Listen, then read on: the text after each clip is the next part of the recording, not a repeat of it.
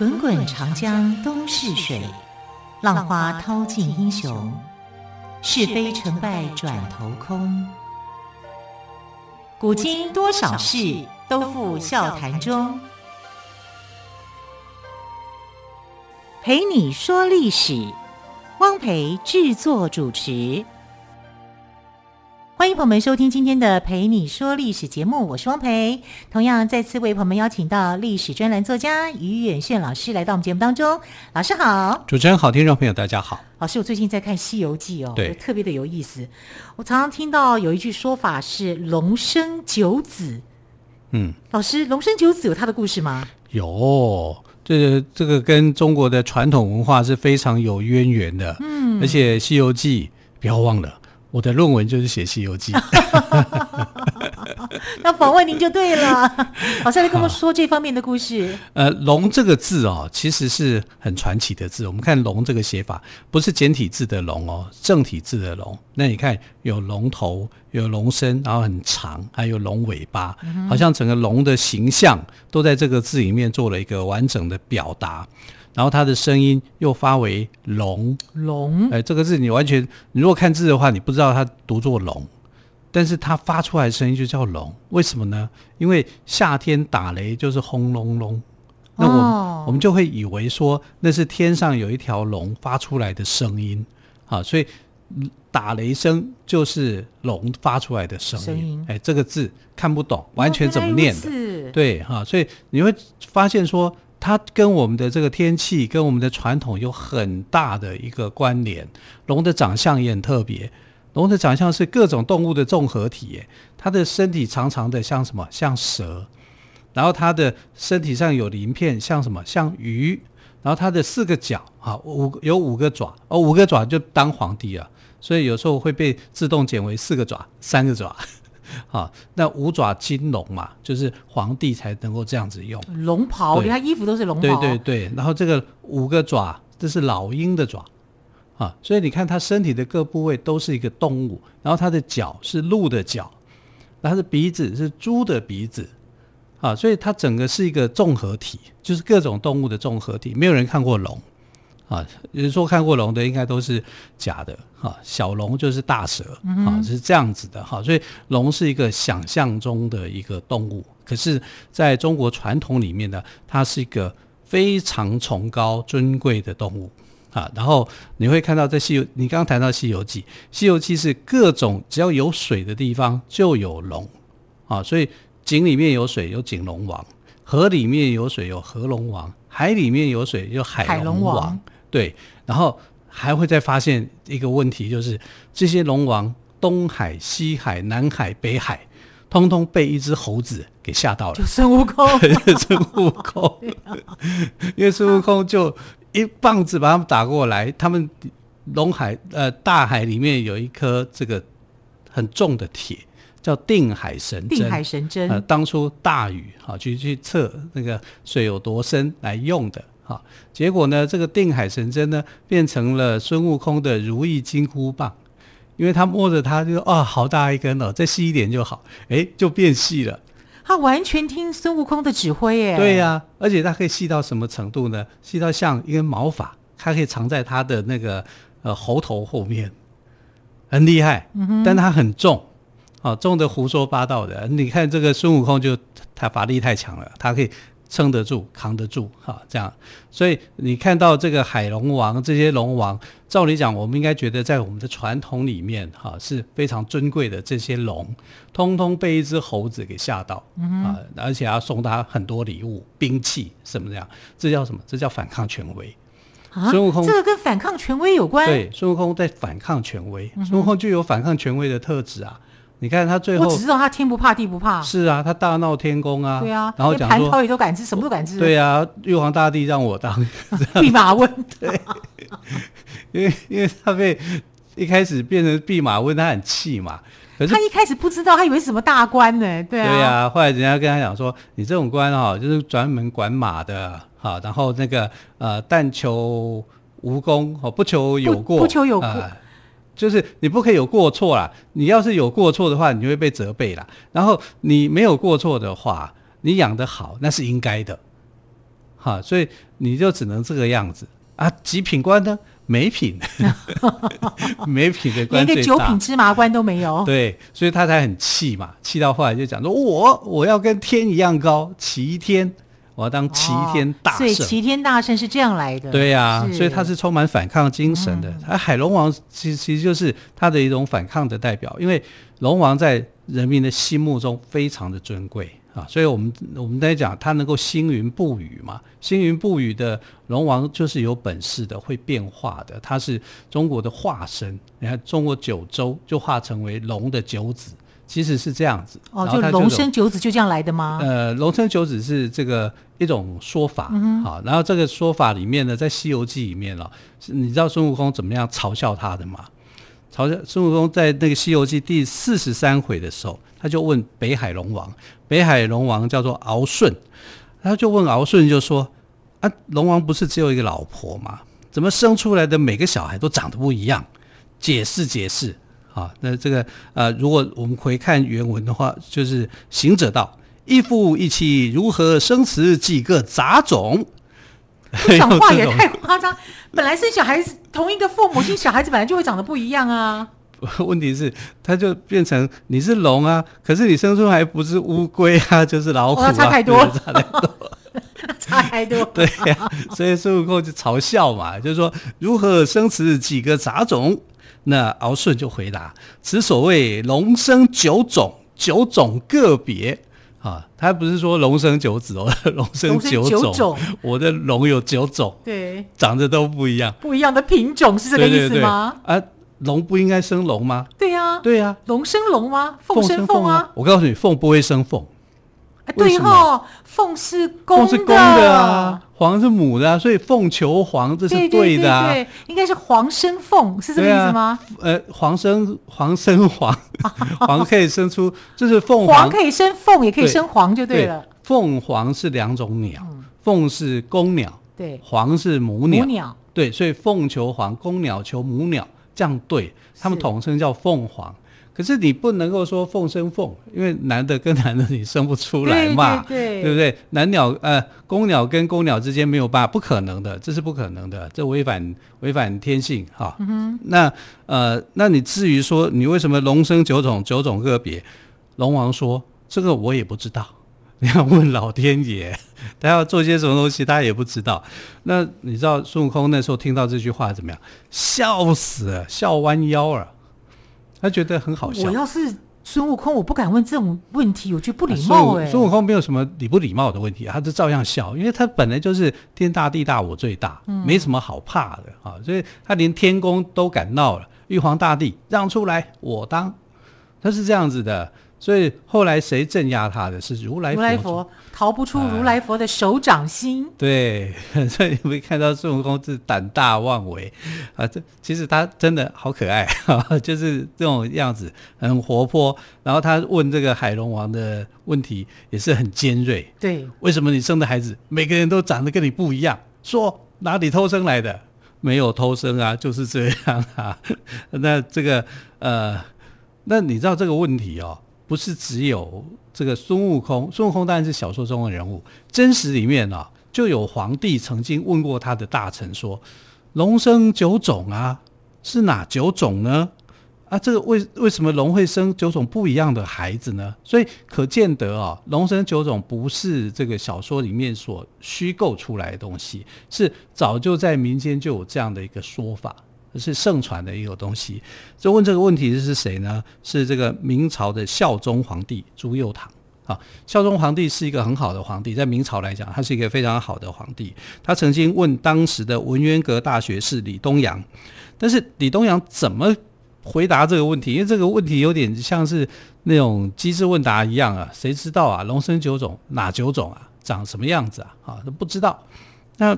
当首辅的人不知道回答皇帝说：“哎，我不太知道，就好像你学问不够好。”嗯，所以他就后来就去做了田野调查，哎，真的去做调查，然后就跟皇帝去讲说：“哦，这个龙的九个小孩，我知道他们叫什么名字，而且连名字都有啊，族谱都帮他们找出来。”太厉害了吧？对，我想就是编故事给皇帝听嘛。好，到这个我还蛮有好奇心的哦。好，到底这个龙生九子这九个儿子分别叫什么名字，又是什么样的形象？我们稍后再请岳轩老师来告诉我们。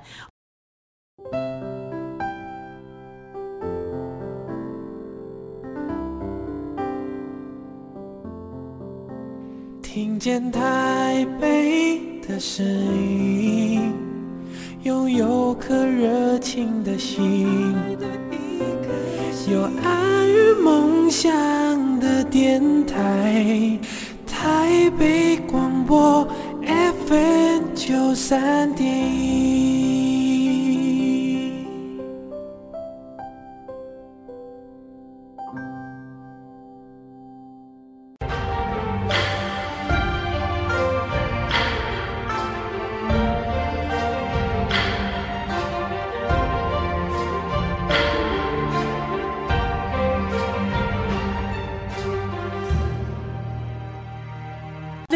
广播电台陪你说历史节目，今天我们特别来宾于远炫老师跟我们谈龙生九子的故事，当然也带到了孙悟空哦。这个孙悟空是天不怕地不怕，就直接问龙王：为什么你生了九个儿子长相都不一样呢？就感觉就是不不同的父母亲生的。对呀、啊，对，那龙王不会很尴尬吗？龙王就说：我不知道啊，为什么会这样子？不知道，真的。对，好，后来老师你有提到哦。明朝孝宗皇帝朱佑樘呢，就好奇的问当时的文渊阁大学士李东阳这个问题，但是李东阳也回答不出来，去做了田野调查。他很厉害哦，还调查了这九个儿子的不同的样貌，对，还有名字，还做了族谱。那族谱是我在说了，那么老师的可以来帮我们说明一下吗？所以我觉得啊、这个李东阳就是在糊弄皇帝嘛，啊，这可能是根据民间有一些传说说法啦，哦，然后他就把它给收集起来，然后去定掉了。我们现在知道说龙王的九个儿子哦，哦，我今天提供的这个版本的儿子哦，其实还有很多不一样的版本啊，有一些说法也不一样。但是以李东阳的的版本来讲哦，他的第一个老大啊，他叫做毕系。赑哦，哦，赑屭这个三个字，这两个字好难写哦。第一个其实很简单写啊，就是宝贝的贝，但是三个贝，嗯，三个贝读作细啊啊，读作赑赑啊，三个贝读作赑，贝壳的贝哦，三个贝壳的贝。那系呢，就是三个贝上面有一个房屋的屋，哦，就是像我们局部的局的上面那样子，对对，房屋的屋上面那个。所以总共有六个贝，所以赑屭，然后赑屭呢。可是它跟背又没有关联，它其实长长相像乌龟，它是乌龟的身体，龙的头，啊，那赑屃龙的头，乌龟的身体，对，叫赑屃，对，因为毕竟是龙的儿子嘛，你总不能画出乌龟的头嘛，那你如果画的是乌龟的话，它就是一只乌龟啊，啊，但我们现在啊有很多很多这个学校啦或者一些机关啊，在画赑屃的时候都失真，因为真的就把它画成乌龟。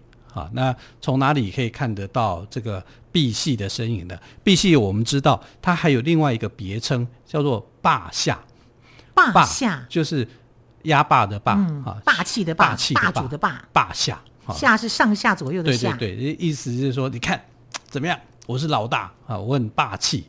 但是他最喜欢做的事情是什么呢？就是背重的东西啊啊。他有点像起重机，让他身上要背重的东西，所以呢，他在挑战自己的能力吗？可能是吧，他就喜欢这种工作啊。所以呢，他每次就是，如果我们现在看到说有一些什么济公碑啊，一个石碑上面啊，那底下去背这些重的东西，你看起来好像是乌龟的那个，那个就是赑屃。嗯哼，它不叫做乌龟啊，乌龟不会给你负重，是赑屭。啊，但只是说他把它画成乌龟的样子，这是画错的。啊，那真正要画它的话，画赑屭的话，应该是乌龟的身体，龙的头，对，不然你说啊，龙王的儿子竟然是什么儿子？这这多奇怪啊！对对，竟然长得像乌龟，这应该是要找他老婆去拼命了。为什么会生出这个孩子出来？对不对？哈，就怪怪的。好，所以我们现在呃。那赑屭，我们赑屭的那济公碑在哪里可以看得到？在台湾的话，去赤崁楼可以看。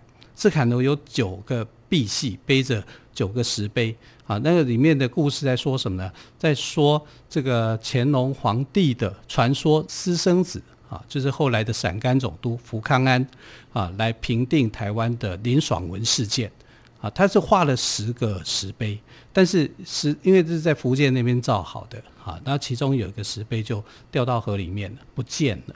啊，然后只剩下九个，啊，所以九个现在是在这个赤坎楼这边，啊，因为赤坎楼以前叫做普罗民遮城，哈，所以他就在这里用满文跟汉文去记载这个事情，啊，这个就叫做赑屭鼉石碑，啊，不要把它想成是乌龟，不是，它是赑屭，哎，啊，刚刚不是有十个吗？后来在民国时代哦，就第十个石碑竟然就出现了。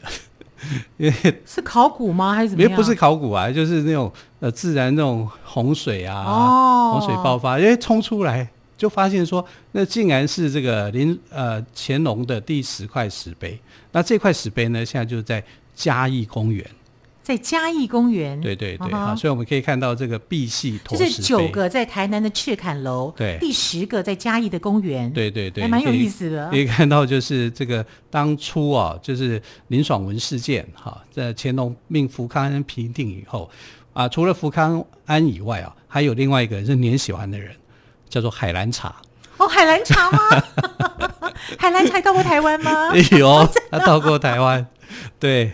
他抵抗过林爽文啊，就是平定的这个事件，就是海兰察跟福康安一起联手的哈。然后啊，这件事情对台湾的影响力其实是很大。那我现在不讲这段历史，只讲就是说他们就龙生九子的故事，对，对建了一个石碑，让这个赑屭去碑这个石碑，然后上面用满文跟汉文哈来做这个纪念这件事情，这是赑屭。好，这是老大赑屭，老大赑屭。那老二呢？呃，老二是谁？老二名字叫螭吻。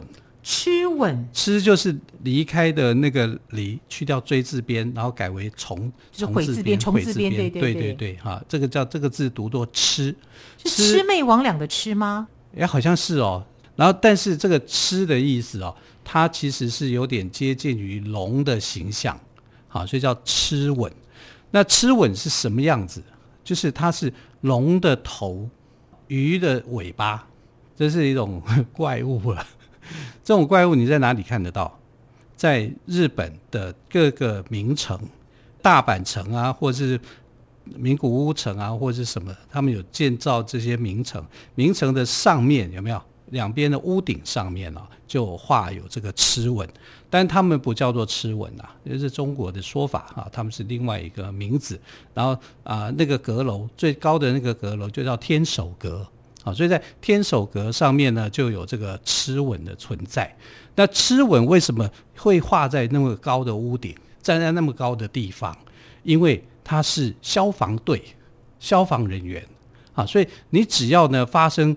火警的话，螭吻就会吐口水，啊，去吐口水，把水给吐出来，然后那个因为爬高高，你才看到哪里有火灾，好，然后他就用他的口水把这个呃火灾给消灭，好，所以算起来，龙王的第二儿子哦，可以去当消防大队，好，他是非常的有功劳的，所以你可以看到各地的呃日本的天守阁，好，或者是在某一个防火的一个呃场域里面，可以看到螭吻。啊，螭吻也有人把它做成是那种水龙头啊，可以打开啊，有水里面可以去这个当做是啊它的这个存在的一个地方啊，所以我们看到建筑物当中有些排水口的装饰啊，那个装饰的那个龙的样子啊，其实不叫做龙哈，叫做螭吻。虽然我们现在习惯叫水龙头啊，啊，其实但但也不可能叫做螭吻头了啊，但在传说的意思里面啊，就符合这个东西。这是老二，所以老大是喜欢背重物，老二呢喜欢吐口水哈，但是他这个吐口水是有益处的，因为它能够灭火哈。因为而且在建筑中呢，它大多放在排水口的装饰哦，对，代表也代表这个用水安全了。对对对，哈，所以我们可以看到说，这个龙的儿子还不错嘛，对，这样听起来还还蛮不错的，都是对社会有贡献的。对，告诉你。每个人生九种的话，就有不一样的地方了啦。一定的。对，但龙老三哦，我觉得龙老三倒是比较特殊一点的哈、嗯，因为龙老龙老三的名字叫做蒲牢，蒲就是一个蒲公英的蒲，蒲公英的蒲，牢就坐牢的牢。的牢啊，那这个蒲牢呢，它其实就是缩小版的龙啊，它长相跟它的就是一只龙，就是一只龙。爸妈开心了，终于有一只像我了，终于有一个是可以继 承我们夫妻俩一样的。对，但它的缺点是什么？它非常非常的胆小，小只啊，所以就觉得自己好像没有像老爸老妈那样子威猛，他就很胆小啊，就怕事啊。但是他的越是小只的东西，叫声就越吵。哎，其实这是一种保护作用啊。比如说，呃，这个刚出生的婴儿，他想要知道说，呃，想要引起父母亲的注意，一定是用哭来做吸引的嘛，对不对？那小婴儿的哭声都很响亮，为什么？因为很用力，肚子会用力，从小就知道怎么样做腹式呼吸嘛。那其他的动物也是这样啊。我们看大猫熊那么大只，当它是一个小只的小只的大猫熊的时候啊。但是好小好小一个，只不过一个巴掌大而已。可是它叫出来的声音，哇，大到真的是整个动物园都可以听得到。你可以知道，这是动物的一种保护的机制。那一样啊，普劳也是这样。它虽然小只啊，不像它的爸妈那么大，但它是龙啊。然后它一有问题的时候，它就一叫，哇，好大声，非常的尖锐啊。所以呢，这个普劳哦。后来就被拿来做什么？做成这个钟，钟的样子。一些寺庙的钟啊，会刻了一条龙。那这条龙呢，其实是龙王的儿子，第三个儿子叫做普劳啊。那用什么东西去撞这个钟会很响亮？通常我们都是用木头去撞钟嘛，对不对？那木头上面呢，就会雕刻一只金鱼。金鱼？对，因为普劳很胆小。他就住在海里面，他是龙嘛，嗯哼，他讨厌金鱼，鲸鱼会追他，因为金鱼大只啊。我跟朋友们解释一下，这个金不是金子的金，金色的金哦，对，是会有就是呃杀人鲸啊，座头鲸的鲸，对对对，他很怕金鱼，好，所以这只金鱼一来，他就吓到到处到处乱跑。所以金鱼呢，就会被做成为木锤的样子，嗯、去锤那个钟，那个钟呢就会雕刻成为龙的样子，然后就变得很响亮。所以钟的声音就变得非常的洪亮。对，哇，我觉得老师今天讲的故事实在太有趣了哦。你到庙里面就可以看得到了。今天但是只讲了三个儿子的故事，对不对？对，还有六个儿子的名字，但他样貌还没有讲。对，就期待老师明天再来告诉我们喽。好的，好，时间的关系，非常谢谢岳轩老师，亲爱的朋友，我们明天再会，拜拜。